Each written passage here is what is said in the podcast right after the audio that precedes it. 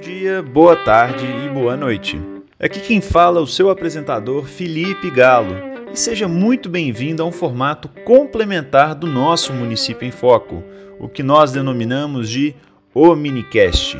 A ideia é trazer um programa um pouco mais curto, mas é claro que com muita informação sobre um tópico em específico. No nosso minicast de hoje, nós falaremos sobre o adiamento das eleições municipais de 2020. E o nosso convidado de hoje será, bem, eu mesmo.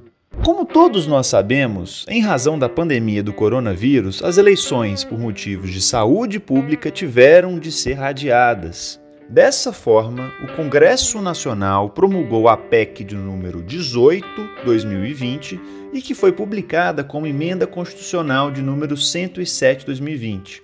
A primeira alteração é clara. O dia da eleição foi adiado para as datas de 15 de novembro de 2020, pensando no primeiro turno, e, caso o município tenha segundo turno, para a data de 29 de novembro de 2020. Com essa mudança, outras datas também foram alteradas. E as principais mudanças foram as convenções, que agora também podem ser virtuais, ocorrerão entre os dias 31 de agosto e 16 de setembro de 2020. A partir do dia 11 de agosto, as emissoras não poderão mais transmitir programa apresentado ou comentado por pré-candidato. Os partidos e coligações terão até a data de 26 de setembro para solicitar o registro de suas candidaturas. Já a propaganda eleitoral, inclusive aquela realizada na internet, poderá ser realizada a partir da data de 27 de setembro.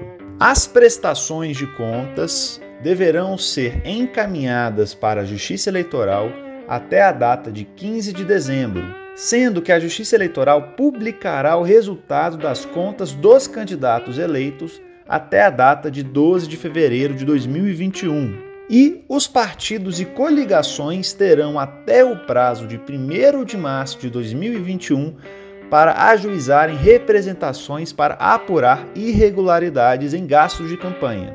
Sobre as desincompatibilizações, temos algumas informações muito importantes. Primeiramente, os prazos de desincompatibilização vencidos não foram abertos. Já os prazos a vencer, ou seja, especialmente a desincompatibilização dos servidores públicos, vencem no dia 15 de agosto de 2020. Por fim, as demais datas que venceriam no mês de julho de 2020 foram prorrogadas para acompanhar a mudança de data da eleição de 2020.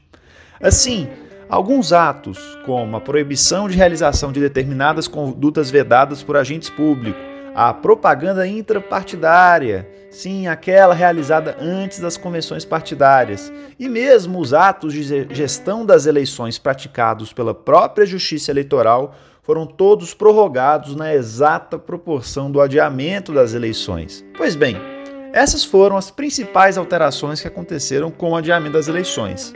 Quer saber um pouco mais sobre esse tema ou outros de interesse dos municípios? Então nos sigam no, Facebook e Instagram. A Comissão de Direito Municipal da OAB produz uma série de conteúdos para auxiliar os gestores públicos e advogados. Assim, não nos deixem de acompanhar. Agradeço novamente a sua presença até a próxima, tchau!